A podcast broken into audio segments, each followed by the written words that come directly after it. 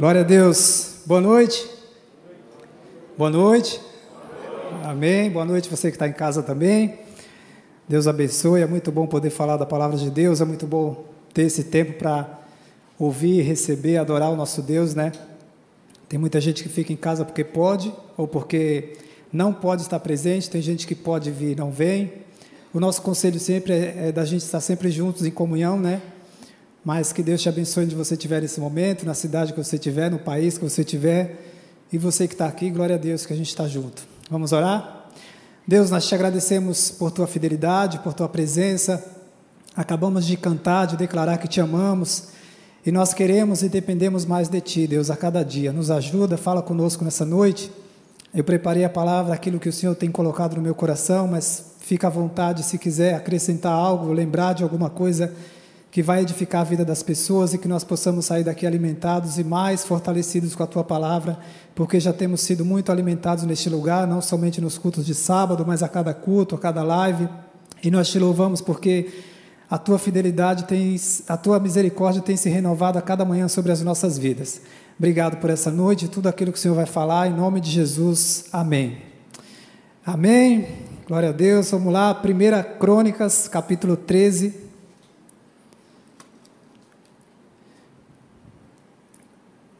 Deixa eu desligar a internet do telefone aqui, porque senão vai começar a chegar mensagem e eu não vou ver mensagem agora. Primeira Crônicas, capítulo 13.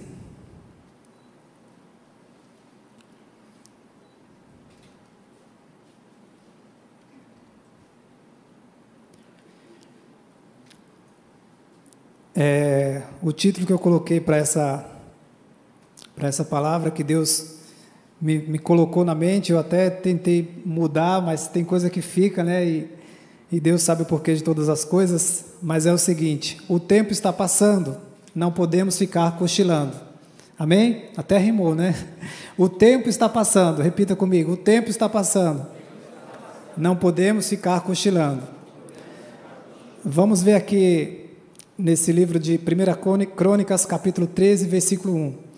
Consultou Davi os capitães de mil e os de cem e todos os príncipes, e disse a toda a congregação de Israel: Se bem vos parece, e se vem isso do Senhor, nosso Deus, enviemos depressa mensageiros a todos os nossos outros irmãos em todas as terras de Israel, e aos sacerdotes e aos levitas com eles nas cidades e nos seus arredores, para que se reúnam conosco.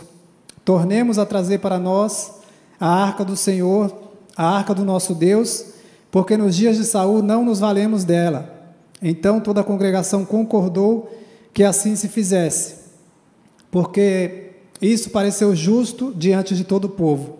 E quando Deus me deu esse tema de, de não cochilar, de estar atento porque o tempo está passando, a gente vai ver que Davi, diante das lutas, provações, dificuldades que ele teve ao longo de toda a vida, e também quando estava sendo perseguido por Saul, ele lembra aqui nesse texto, fala, meu, se eu tivesse buscado mais naquele período, estava do meu lado, de repente a arca estava do lado dele, bem perto, no lugar, nos lugares que ele fugia de Saul toda vez, né? E todas as provações que ele passou na vida. Fala, meu, perdi a oportunidade, não fizemos nos valer dela, vamos buscar, vamos voltar agora e vamos recomeçar isso direito, vamos fazer a coisa certa. Vamos começar o ano diferente, vamos começar o mês diferente, o dia diferente, vamos fazer diferença. E após muito tempo, ele no capítulo 11 ele foi ungido rei, e aí quando chega nesse capítulo 13, ele sabia que teriam outros desafios sendo rei, principalmente, né, porque ele viu a vida de Saul, tudo aquilo que Saul teve que enfrentar. E aí quando ele é ungido rei, ele vai e fala: "Deus, não tem como ir para esse projeto, para esse propósito, para esse novo cargo, para essa nova empresa, para esse novo lugar que o Senhor me colocou, para esse novo clube, para essa nova pessoa, para esse novo momento da minha vida, de qualquer maneira. Eu tenho que fazer valer a pena a tua presença. Eu quero a tua presença comigo. Eu quero junto. Eu quero a arca da aliança de Deus. E aí ele decide buscar. Você já, você já pode ter, você pode ter tido a, a experiência, né, de olhar para trás e pensar, não aproveitei essa oportunidade. Você já passou por isso? De olhar para trás e falar, meu, caramba, se eu tivesse aproveitado essa oportunidade, se eu tivesse, se eu, se eu, se eu, Você conversa às vezes com alguém e fala assim: se eu tivesse aceitado Jesus antes, você fala, irmão, antes já passou, então vamos hoje, né? Porque não adianta ficar olhando para trás, passou. Ai, como Jesus é bom. Eu falei, pois é, bênção. Eu te falei 10 anos, agora que você entendeu que Jesus é bom. Se fizesse antes, não teria passado um monte de coisas, mas não fez valer a pena. Não quis a presença de Deus. E eu creio que você deve ter passado por isso, em algum caso, em algum momento da sua vida é, de repente foi numa prova e não passou, aí fala: caramba, se eu tivesse estudado mais um pouquinho, se eu tivesse me preparado mais um pouquinho, se eu tivesse dormido cedo mais um pouquinho, se eu tivesse priorizado o estudo mais um pouquinho, se eu tivesse focado nessa, tinha dado certo. Não fiz valer a pena, não, não tomei posse. É, Pode também pensar, por que, que eu não orei mais quando estava enfrentando aquele deserto, aquela situação difícil? Às vezes a gente está passando uma situação complicada, independente da área que seja, e a gente, caramba, se eu tivesse orado mais, se eu tivesse vigiado mais, se eu tivesse pensado mais, se eu tivesse, se eu, se eu mais. Davi está falando aqui, ó, eu não fiz, perdi aquela oportunidade, mas agora eu quero fazer diferente, já que eu vou enfrentar esse reinado, já que eu vou fazer parte desse povo e vou viver essa esse propósito que Deus tem para a minha vida, eu quero a arca da aliança comigo, eu não quero ir sozinho. Eu quero Deus comigo em todo o tempo para me ajudar. É, por que não me preparei mais em alguma situação? Aconteceu comigo uma vez na, na Espanha, num time da terceira divisão, eu fui fazer teste no time, ficar uma semana de, de treinamento em avaliação, e tem muita gente que fala, né, não, futebol europeu é mais difícil e tal, e tem as diferenças do Brasil para a Europa, para a América do Sul, enfim. Só que você sabe do potencial que Deus te deu e você se prepara e faz a sua parte. Ou não, faz o básico, faz o que tem que ser feito simplesmente. Corre somente uma milha, não corre duas, como diz a palavra, né? Mandou correr uma milha, vai, corre duas, faz a sua parte que Deus está vendo, Ele vai te recompensar. Mas passou a semana e eu treinando lá, quando acabou, o treinador falou assim: a gente não vai ficar com você porque está mais ou menos no mesmo nível dos atletas de lá. Eu podia ficar triste, porque na hora vem o sentimento, fala, caramba. Mas por outro lado também você fica pensando, ah, pelo menos estou uma terceira divisão da Espanha, tá bom, né? O cara está falando que está no mesmo nível ali, então dá para aproveitar mais alguma coisa. Só que eu saí dali e falei assim, eu vou me despedir do pessoal, eu posso voltar aqui para me despedir dos atletas e tal. Ele falou, pode. Aí eu não perdi a oportunidade, porque eu perdi a oportunidade, entre aspas, profissional. Mas eu voltei lá na, no clube no outro dia, ou na, na, dois dias depois, não lembro exatamente, que já faz um tempo, levei uma caixa de Bíblia que tinha pego com um pastor lá da Espanha, meu amigo Israel, e fiquei na porta do clube. Quando os atletas chegavam para treinar, eu falava para eles: Eu estou indo embora, não vou ficar aqui com vocês, mas eu, eu tenho um regalo aqui, um presente para você, né? Aí dava a Bíblia, a palavra de Deus. Então eu dei para todos os atletas a palavra massagista, treinador, todas as pessoas que entraram naquele portão naquele dia receberam uma Bíblia. E eu entendi que Deus estava me colocando ali não simplesmente pelo futebol, mas eu aproveitei a oportunidade de fazer diferença na vida de alguém. Então, não, hoje, quando eu lembro desse, desse testemunho, eu penso, não valeu a pena profissionalmente, mas de repente Deus queria que eu fizesse isso. E o propósito se cumpriu. Então, não fico pensando, ah, se eu tivesse, porque eu fiz. E aí o fruto a gente vai ver depois, né? Tem coisa que a gente vai ver hoje, tem coisa que a gente nem vai ver. A gente lança a semente, lança o teu pão sobre as águas, que depois de muito tempo acharás. Eclesiastes 11. Então a gente faz a nossa parte. Só que se você parar para pensar, você pode lembrar de alguma coisa. Se eu tivesse feito isso, se eu tivesse feito aquilo, se eu tivesse adorado mais, se eu tivesse jejuado mais, se eu tivesse vigiado mais, se eu tivesse fechado mais a minha boca, porque na hora de das dificuldades, a gente, como ser humano, a gente acaba falando demais, fazendo o que não deve, tomando atitudes que não deve. E eu não coloco aqui você, isso aqui eu me incluo também, porque acontece com todos nós, somos seres humanos. Então é algo que a gente tem que estar tá aprendendo com Davi. Davi falou assim: ó, nos dias de Saul eu não, não fiz valer a pena, não tomei posse, não, não, não priorizei ali realmente porque estava do meu lado. Mas agora eu quero fazer diferente. E aí ele reúne o povo. Se bem vos parece, vamos fazer isso. Claro que todo mundo ia concordar, ainda mais vendo um novo rei, querendo o bem para a nação dele, então todo mundo concordou. E aí veio a consequência de tudo. E o que, que tinha na, na Arca da Aliança que, que Davi mandou, reuniu esse povo para buscar a Arca da Aliança, né? Não precisa abrir, que a gente vai abrir um outro texto para ganhar tempo, mas em Hebreus 9, 4, diz que a Arca da Aliança era coberta de ouro em redor, e nela tinha um vaso de ouro com maná. Queria que você abrisse Êxodo capítulo 34, Êxodo capítulo 16.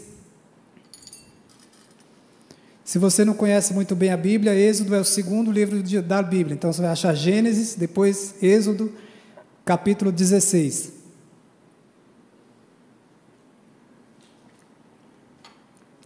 E capítulo é aquele número que fica maior na Bíblia, que é grandão, sabe?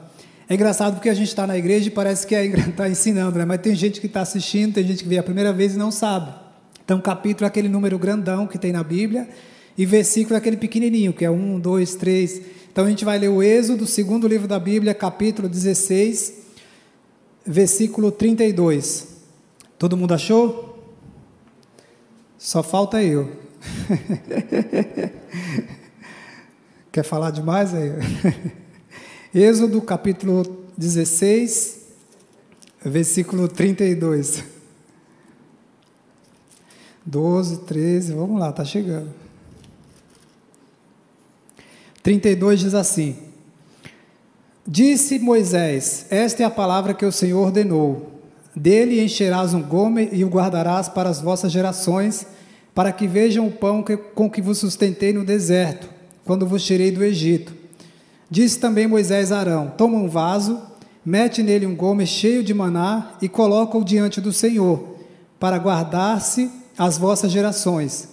Como o Senhor ordenara a Moisés, assim Arão colocou diante do testemunho para o guardar. Aqui Deus está falando, guarda para as vossas gerações. E foi isso que foi colocado, uma das coisas que foi colocada na arca da aliança, um vaso de ouro com maná. Então Arão e Moisés fizeram o que tinha que ser feito ali, guardaram, para que as pessoas, quando olhassem para trás, hoje a gente lendo, né, falar assim: está passando um deserto? Deus sustentou aquele povo no deserto, aquela geração, e hoje Ele vai sustentar, Ele vai cuidar de você e da sua família também. Continua priorizando a vontade de Deus, que o tempo dele é perfeito. Amém? Depois, uma outra coisa que tinha na, na Arca da Aliança, a vara de Arão que tinha florescido. Números capítulo 17. Números capítulo 17. Um pouquinho mais à frente.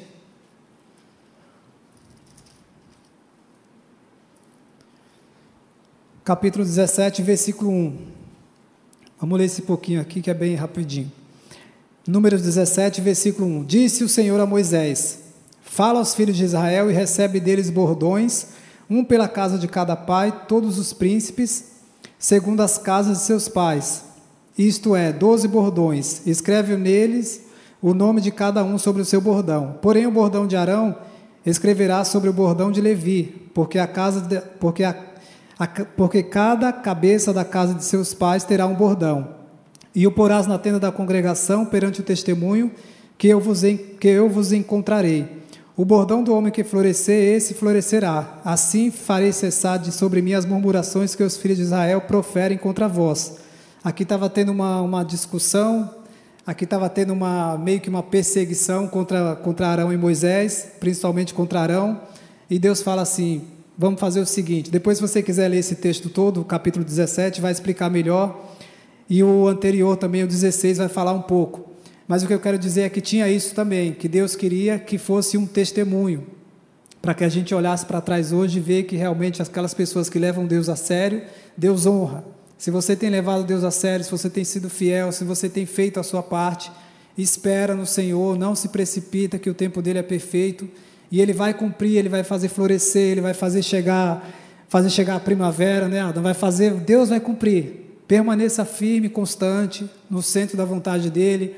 Ah, mas estão aparentemente o mal está ganhando, né? Aparentemente está dando tudo certo, tá? aparentemente eu faço as coisas certas e as pessoas que estão do meu lado faz as coisas, fazem as coisas erradas e parece que prosperam, que crescem, que Deus abençoa.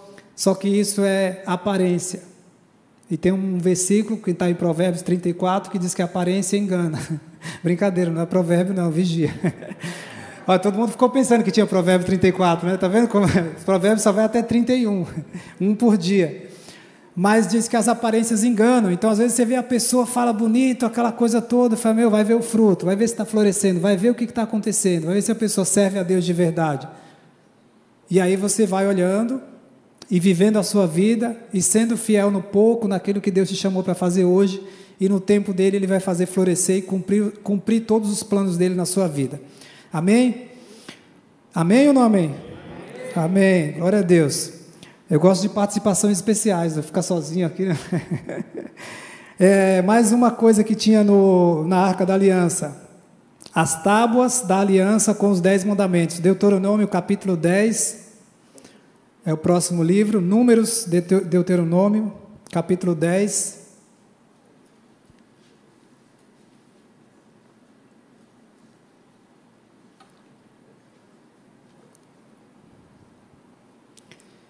Versículo 1. Deuteronômio 10, 1. Naquele tempo me disse o Senhor: Lavra duas tábuas de pedra, como as primeiras, e sobe ao monte e faz uma arca de madeira.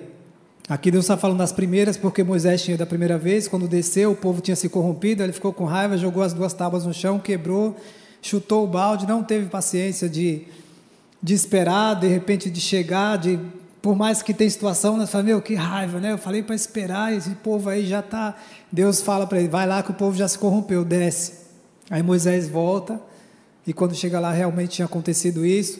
E aí é como a gente às vezes aconselha amigos, pessoas que se quer o bem, né? E aí passa uma semana, duas, três, a pessoa está firme, aí passa um tempinho, vai, caiu de novo. Meu Deus, vai lá de novo fazer as pedras, vai começar tudo de novo, vamos lá, ler de novo os dez mandamentos, aquilo que a pessoa já sabe, orar. É um pouco cansativo, mas por outro lado, Deus faz isso conosco a cada dia, porque não tem ninguém aqui perfeito, a gente a cada dia pede perdão, renova as nossas forças no Senhor, na palavra dele.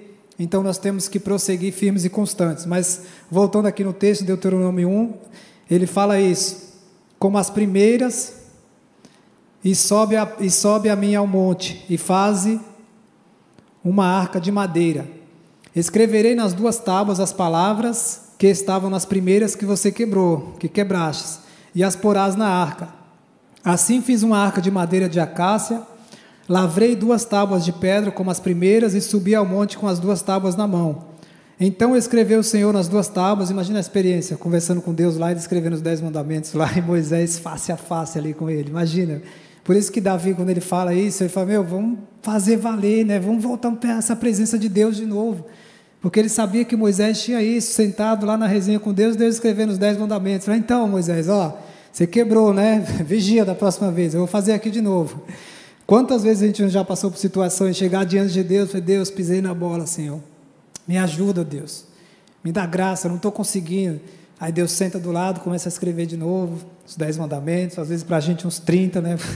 Vai, obedece os 10 pelo menos, que vai ser bom para você. Aí tem gente precisando uns 30 para mudar de vida. Fala, não, vamos lá, recomeça, mas tendo aquela experiência gostosa ali de face a face com Deus. Voltando no versículo 3: Assim Fiz uma arca de madeira de acácia, lavrei duas tábuas de pedra como as primeiras, e subi ao monte com as duas tábuas na mão. Então escreveu o Senhor nas tábuas, segundo a primeira escritura, os dez mandamentos que ele vos falara no dia da congregação, no monte, no meio do fogo, e o Senhor mas deu a mim. Virei-me e desci do monte e pus as tábuas na arca que eu fizera, e ali estão como o Senhor me ordenou. Então Davi, ele sabia de tudo isso. Davi sabia que tinha tudo isso na arca. E aí ele chama o povo e fala: Meu, vamos buscar essa presença de Deus de novo. Vamos desfrutar dessa face a face com Deus, de viver com Ele em todo o tempo. Ah, mas o mundo é mau, tem dificuldades, tem provações, você não sabe o que eu estou passando. Eu falei, eu não sei. Também não tem como eu te contar tudo que eu estou passando, porque às vezes vai trocar, não sai bom nem para um nem para outro. Então, se Deus está permitindo você passar isso aí, glória a Deus. Glorifica de pé a igreja, como falei esses dias, calma, Joquebed, Moisés não vai morrer, levanta a cabeça, né? Não perde, não se desespera, não chuta o balde, sai quebrando as tábuas, vai, ah, não estou aguentando, ah, mas é fácil. Não, tem situação também que a gente perde a paciência às vezes, Fala, não dá para aguentar, como é que pode me dar graça, Deus? Aí você fecha a porta, sai um pouco de, do lado da situação, né? Foge um pouco, descansa, ora, vai Deus, me dá refrigério, me dá sabedoria, o Senhor é meu pastor, nada me faltará, deitar me faz em passos, em passos verdejantes, guia-me mansamente, aí você vai, ele começa a louvar a Deus. Recentemente eu ia vir para a igreja aqui à tarde, aí peguei a moto e estava, cheguei no estacionamento para pegar a moto, começou a chover, e eu estava sem capa. Aí eu, na hora, falei, caramba, se tivesse uma capa daquela de Elias, de Eliseu, né? Parava até a chuva, né? Aí parei, Aí quando eu sentei na moto, eu lembrei de um louvor do nada, que é o Espírito Santo que faz isso, que habita em nós, né? E comecei a cantar um louvor que eu não lembro agora, e também se eu fosse cantar, de repente você não ia gostar muito de ouvir minha voz. mas é, não era esse de Joquebed, mas era outro. E aí comecei a louvar a Deus ali sentado na moto, quando olhei tinha parado de chover. Eu falei, meu Deus, quando a gente louva as tempestades vão embora, né? A gente está focado só no problema, só, Deus, que onda grande. Ah, é que vai ser, bota um louvor, Aí sua mente começa a adorar a Deus. Aí o problema continua ali, a chuva está ali, a tempestade está ali, a situação difícil está ali, mas a cabeça da gente muda. E é isso que a gente deve fazer a cada dia: buscar em Deus essa presença constante, não simplesmente no momento difícil, né? Então Davi sabia de tudo isso. Davi sabia que ele tinha essa essa liberdade, essa possibilidade, podia desfrutar dessa presença maravilhosa de Deus. Então ele reúne o povo, fala: vamos lá, vamos buscar, vamos mandar trazer a arca de volta. E por que eu disse que o tempo está passando e a gente não deve ficar cochilando? Porque eu vou falar o que acontece com você também, provavelmente, ou já aconteceu. Se não aconteceu ainda, espero que não aconteça, mas aconteceu comigo já algumas vezes. É, eu acordo de manhã para fazer o café, às vezes as crianças estão dormindo, a Raquel descansando, porque a Laís acorda ainda umas três, quatro vezes querendo leite e sair com a mãe, o pai não pode fazer nada, né? então tem que dormir, não dá para ir lá resolver. O que eu posso fazer é buscar, às vezes no berço, falar, está aqui, a bênção te acompanhou, né? te alcançou, mas não depende de mim mais, né? já é com a mãe. E aí a gente faz a nossa parte no que compete, no que pode, mas eu acordava, acordava antigamente pela manhã, e ia no banheiro, lavava o rosto para dar aquela despertada e ia ler a Bíblia, os três capítulos diários, né, sozinho, porque você silêncio, tal, para orar, para buscar a palavra. Tem gente que prefere fazer isso à noite, tem gente que prefere de manhã. O importante é ter esse tempo com Deus durante 24 horas que Deus te dá. Pelo menos 10 minutos, não é possível que você não consiga separar para. Mas tem 24 horas, mas está muito corrido. Fala, tá, continua, desde o passado. Se bem que a Bíblia fala que nos finais dos tempos está abreviando cada vez mais, né?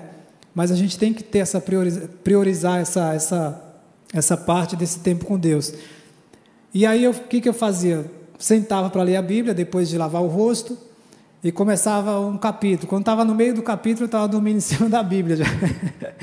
Falei, meu Deus, que sono, né? Só, você, a letra começa a ficar menor, parece que vai diminuindo, alguém fica puxando a Bíblia assim. Ó. E o diabo não quer que você leia a palavra. E aí você vai falar assim, ah, mas é o diabo. Falei, não, às vezes dormir um pouco mais cedo resolve, com certeza, né? Você vai descansar mais à noite. Mas às vezes à noite você acorda de madrugada com alguma situação, com criança, com calor, com frio, ou que tem um pesadelo, ou enfim. Mas a tendência é que você descansa mais, vai estar melhor, vai render melhor de manhã. E aí acontecia isso. Uma vez, duas, a Raquel às vezes já acordou, já passou de manhã, eu estava lá dormindo do lado da Bíblia, lá amando. Falei, nossa, esse ama a palavra de Deus mesmo. Mas não, foi que pegou no sono mesmo. E aí cochila. Então isso aqui é para mim. Quando Deus falou comigo em relação a isso, o tempo está passando e a gente fica cochilando. Quantas vezes a pessoa está, a Bíblia diz, né, desperta tu que dorme. Fala, meu, o tempo está passando. Passa um ano, dois, três e a vida não muda. Eu estava conversando da palavra com um rapaz que estava na rua e eu falei, começou mais um ano e você está aí de novo e vai passar mais esse ano aí na rua, vai esperar o tempo passar e, e até quando? Não, eu quero ir para casa. Falei, então acorda, né? Vamos lá, acorda, está cochilando aí. E a gente tem que tomar, tem que ter essa disposição de, de entender e pedir a Deus sabedoria para mudar essa situação. Aí o que, que eu fiz? Hoje eu faço diferente. Eu acordo, ao invés de já pegar e ler a palavra, já vou orando de manhã, já dou um bom dia, Espírito Santo, Deus, já oro. Aí vou fazer o café e conversei com Deus. Falei, Deus, eu vou dar uma mudada aqui. Primeiro a gente vai conversando enquanto eu faço o café, mas tomar um café porque fica mais ligado, né? Você rende mais depois. É assim com você também ou é só comigo? Depois de um café, acho que dá uma levantada, né? Tem gente que não, tem gente que já acorda a 350 por hora, parece estar na Fórmula 1. vai, amém, glória a Deus, vai buscando a Deus, vai do seu jeito, mas há tempo para todas as coisas e a gente não pode ficar cochilando. Ou então dizer, ah, não deu para ler a Bíblia, não deu para orar, não deu para. Dá, sempre dá. Se a gente quiser, quem quer dá um jeito, quem não quer dá uma desculpa, né? Podia ser um outro provérbio também, né? O 35, 36. Mas não pode brincar com isso, só estou brincando, não é verdade. Então, não sei se de repente você tem cochilado em alguma área, se o tempo está passando e você não está é, atento àquilo que Deus quer fazer, ou às vezes você pode estar tá falando como Davi, né? Davi pode ter pensado, eu cochilei esse tempo todo, a arca estava comigo aí, perto e eu podia ter desfrutado da presença de Deus. E a gente vai ver que teve uma pessoa que cochilou. É, 1 Samuel capítulo 7. Você está aí em Crônicas, né? Se não fechou. Estou brincando porque às vezes tem gente que lê a Bíblia fala, vamos ler a Bíblia. Aí lê um versículo, a pessoa já fecha, já fecha a Bíblia, fica o culto todo fechado. Não, Deus já falou, não vai falar mais nada, não, é só esse versículo. É, vamos ler, abriu, irmão, vamos lendo, vamos lendo a palavra que é bom. É bom conhecer, examinar as Escrituras, né? 1 Samuel, capítulo 7. Vamos ler só dois versículos. 1 Samuel, capítulo 7. Diz assim: Então vieram os homens de Kiriat Jearim e levaram a arca do Senhor à casa de Abinadab, no outeiro, e consagraram Eleazar, seu filho, para que guardasse a arca do Senhor. Sucedeu que desde aquele dia a arca ficou em Kiriat Jearim, e tantos dias se passaram que chegaram a vinte anos, e, a, e toda a casa de Israel dirigia lamentações ao Senhor. Então aqui está falando que ficou na casa de Abinadab durante 20 anos a arca do Senhor. E a gente vai ver aqui nesse texto de 1 Crônicas, você vai voltar agora, 1 Crônicas capítulo 13, que você não tinha fechado ainda pela fé. É, 1 Crônicas capítulo 13, vai dizer no versículo 5. 1 Crônicas 13, 5. Reuniu, pois, Davi todo o povo, todo Israel, desde Sior até do, do Egito até a entrada de Amate, para trazer a arca de Deus em Kiriat Jearim. Então Davi com todo Israel subiu a Baalá, isto é, a Kiriat Jearim, que está em Judá, para fazer subir dali a arca de Deus, diante da qual invocaram o nome do Senhor, que se assenta acima dos querubins. Puseram a arca de Deus no carro novo e a levaram da casa de Abinadab. E Uzá e Aiô guiavam o carro. Davi e todo Israel alegravam-se perante Deus com todo o seu empenho em cânticos, com harpas, com alaúdes, com tamborins, com símbolos e com trombetas. Quando chegaram à eira de Quidom, estendeu Uzá a mão, a arca para segurar, porque os bois tropeçaram. Então a ira do Senhor se acendeu contra Uzá e o feriu, por ter estendido a mão à arca, e morreu ali perante Deus. Desgostou-se Davi porque o Senhor irrompera contra Uzá, pelo que chamou aquele lugar Pérez Uzá até o dia de hoje. Temeu Davi a Deus naquele dia e disse: Como trarei a minha arca de Deus? Pelo que Davi não trouxe a arca para si, para a cidade de Davi, mas a fez levar à casa de Obed-Edom, o geteu. Assim ficou a arca de Deus com a família de Obed-Edom três meses em sua casa, e o Senhor abençoou a casa de Obed-Edom e tudo o que ele tinha. Então, olha que experiência. Davi sabia que precisava da presença de Deus, aí o filho de Abinadab, cresceu ali vendo a arca, porque ficou 20 anos, então deve ter chegado pequeno, né? A arca pequena na casa dele, cresceu vendo a arca, se acostumou com aquela arca ali, uma coisa é, que a gente vê que tem essa importância na palavra de Deus, com todos os sinais que continha na arca, e ele meio que não deu valor. Ficou 20 anos e aí foi segurar a arca, e aí acontece isso.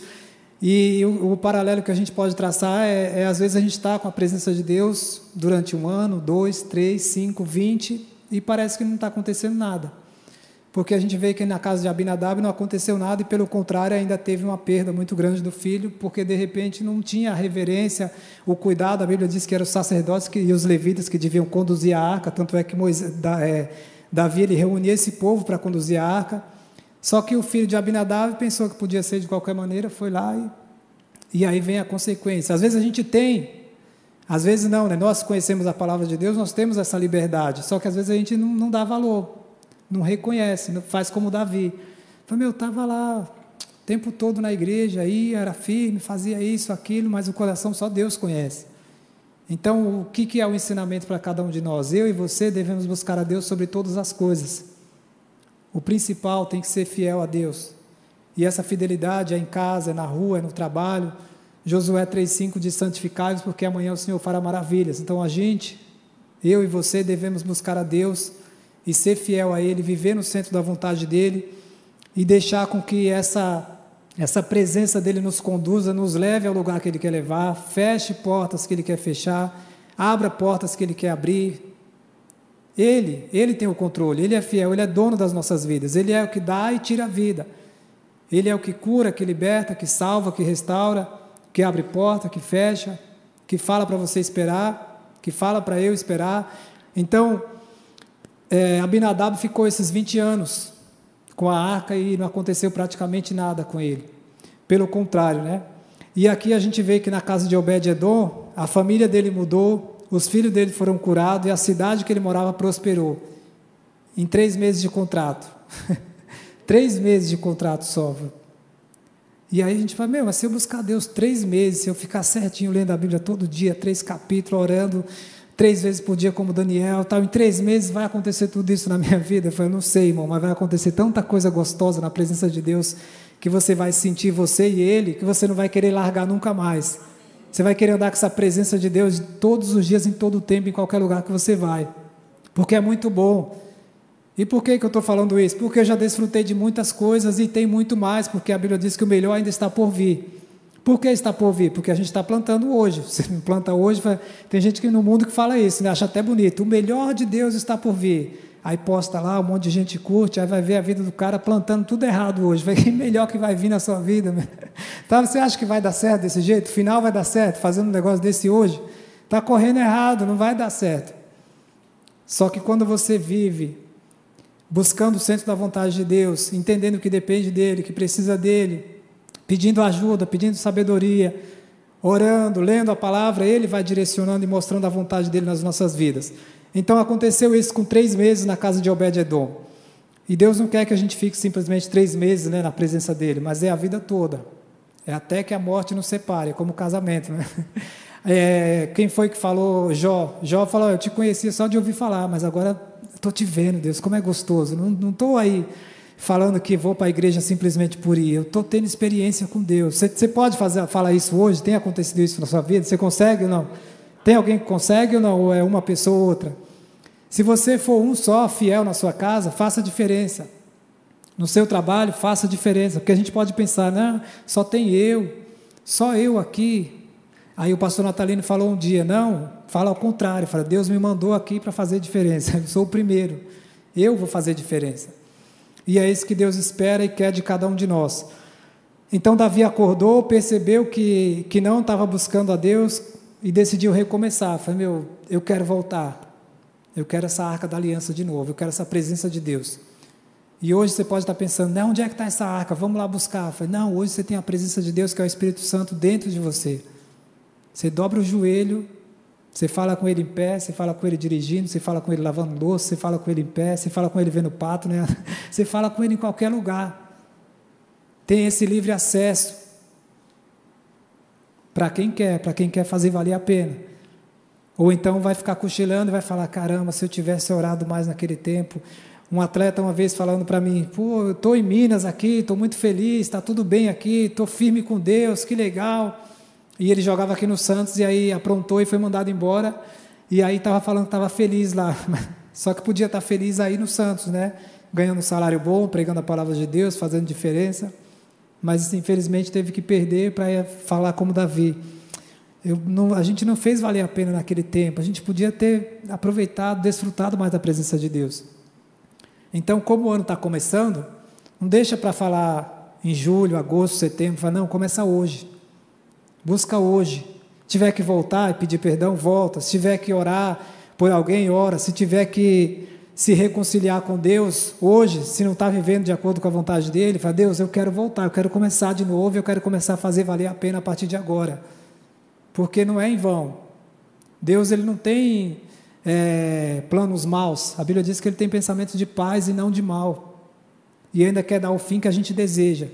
Às vezes o nosso fim a gente pensa que é o melhor, né? E Deus mostra depois que a vontade dele é melhor. O seu, seu fim até que é bom, mas eu tenho esse aqui. Aí você olha e fala, não, não quero isso aí mais não, Deus, eu quero o seu fim. Então, por isso que Ele dá essa liberdade para a gente orar, colocar diante dele as nossas vidas e pedir que Ele guie os nossos passos. Mas o principal, andando com Ele em todo o tempo, com essa presença tão maravilhosa, aonde você for, na sua casa, no seu trabalho, na rua, é, fazendo diferença também, porque não adianta você só conhecer a palavra e orar e pedir a Deus para te abençoar e você não fala de Jesus nem para um vizinho, para uma pessoa que está do seu lado. Então faça diferença. Deus te abençoa para que as vidas das pessoas olhem você e veja que vale a pena servir a Deus. Onde Ele te colocar, eu estou lembrando de, uma, de, um jogo que eu fui na Inglaterra e estava no, no local lá que a gente estava assistindo e entrou um ex-jogador da seleção brasileira, no, no, no, era um camarote lá do estádio, e aí o cara entrou e na hora eu falei, caramba, esse cara, meu, e aí já vem na hora, né? vai tirar uma foto com esse cara e postar, imagina quantas curtidas vai dar, o cara é muito, é fera demais ele e tal, aí esses negócios viajando, aí eu falei, meu, eu estou cochilando, eu estou viajando, que foto o quê? O cara está perdido, precisando de salvação, estou pensando em foto, eu não, era o diabo tentando, né? vai, vai, que vai dar certo, vai ser bom, aí a senhora vai, sai daí diabo, arreda-te daqui Satanás, o cara precisa conhecer Jesus, aí eu vi que ele ia ficar um pouco ali assistindo o jogo, e estava muito frio lá, e eu fiquei, era um, um, local que, que tinha vidro, que dava para ver o estádio aqui, tinha uns negocinhos aqui para comer, a televisão. Eu falei, quer saber, não vou ficar do lado de fora, não, vou ficar aqui dentro mesmo, está frio, um frio lá fora, né? Fiquei sentado lá e esse atleta foi e foi lá fora para assistir um pouco do jogo. Quando ele saiu, estava muito frio, ele voltou, falou, pô, vou ficar aqui dentro, está quentinho. Eu falei, eita, Deus mandou, olha, eu e ele, já pensou? Aí comecei a conversar, a falar da carreira, falar de outras coisas. Eu vi que estava no primeiro tempo do jogo ainda, então ia demorar um pouco, né? E aí a gente conversou bastante coisa. Depois, quando foi a hora de se despedir, eu peguei o folheto e falei: ó, tá aqui, ó, Deus abençoe, é assim, tal, tal e falei da palavra e fiquei uma alegria muito melhor que qualquer foto, que qualquer coisa, porque a, a salvação da pessoa é, é o, o, lugar que Deus nos coloca é para isso, é para fazer diferença, é a salvação que é o principal. As demais coisas serão acrescentadas do jeito dele, no tempo dele, ele sabe. Só que não, não parou por aí, porque esse cara ele foi para o vestiário depois do jogo, que era um jogo do Arsenal da Inglaterra, e ele conhecia alguns caras lá. E quando ele chegou lá, que ele encontrou um outro jogador que eu já tinha pregado a palavra de Deus também, esse cara chegou para mim e falou: oh, encontrei um cara lá, na, lá em cima, tá, me deu esse folheto aqui. Aí esse meu amigo que estava aqui, ah, é o Wagner, eu conheço, é missionário. Eu falei: meu Deus, lá no vestiário, nunca fui nesse lugar. Só que você não tem noção do que Deus faz quando você se dispõe. Quando você não fica simplesmente, ah, eu aceitei Jesus e estou aí, vamos ver o que, que vai acontecer. Falei, não, se Deus te colocou em algum lugar, faça a diferença. Seja luz, seja sal da terra, viva realmente como filho de Deus, como uma filha de Deus e cumpra os planos que Ele tem para você e através de você. Amém? Feche seus olhos, coloque a sua vida diante de Deus nesse momento. E eu quero orar com você que de repente está precisando voltar. Você, Deus, eu, eu já te conheço, mas eu estou vivendo aí de qualquer maneira. Eu tem dia que eu estou frio, tem dia que eu estou morno, tem dia que eu não estou nada. Me ajuda, Deus, me dá graça, me dá sabedoria. Eu quero estar no centro da Sua vontade, não só nesse ano, não só três meses, mas o resto da minha vida. Então, se você quer Levanta aí no seu lugar nesse momento para a gente orar. Coloca a sua vida diante de Deus aí. Fala, Deus, eu já te aceitei, eu te conheço, mas eu quero mais. Eu não quero me contentar simplesmente em te conhecer. Eu quero mais. Eu quero fazer como Davi. Eu te conhecia, de repente, sei lá, 10, 20, 30 anos, mas está acontecendo só o básico. E eu não quero só isso. Eu quero mais. Eu quero a tua presença comigo. Eu quero essa presença maravilhosa. Feche seus olhos no seu lugar aí, se você quer. Repita uma oração comigo. Senhor Jesus. Eu quero, Deus, a cada dia desfrutar da tua presença. Eu já te conheço, eu já ando contigo, mas eu quero mais. Eu preciso de ti e eu quero, Deus, ter experiências neste ano que glorifiquem o teu nome, que vidas sejam salvas através da minha vida. Eu te louvo e eu te agradeço em nome de Jesus. Amém. Vamos todos ficar de pé. Feche os seus olhos nesse momento. E se você nunca fez essa oração de, de pedir a presença de Deus, de pedir para Deus realmente habitar em você através do Espírito Santo, se você nunca orou falando isso para Deus e você deseja nessa noite falar, eu quero que você, no seu lugar, com os olhos fechados, repita uma oração comigo. Você que está em casa também, se você nunca fez essa oração de entregar a vida nas mãos de Deus, peça para Ele nesse momento, eu vou orar e você repete comigo.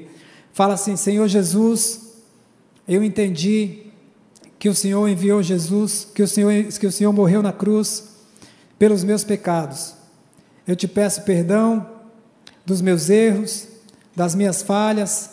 Escreve o meu nome no livro da vida e me ajuda a partir de hoje andar no centro da tua vontade. Em nome de Jesus. Amém.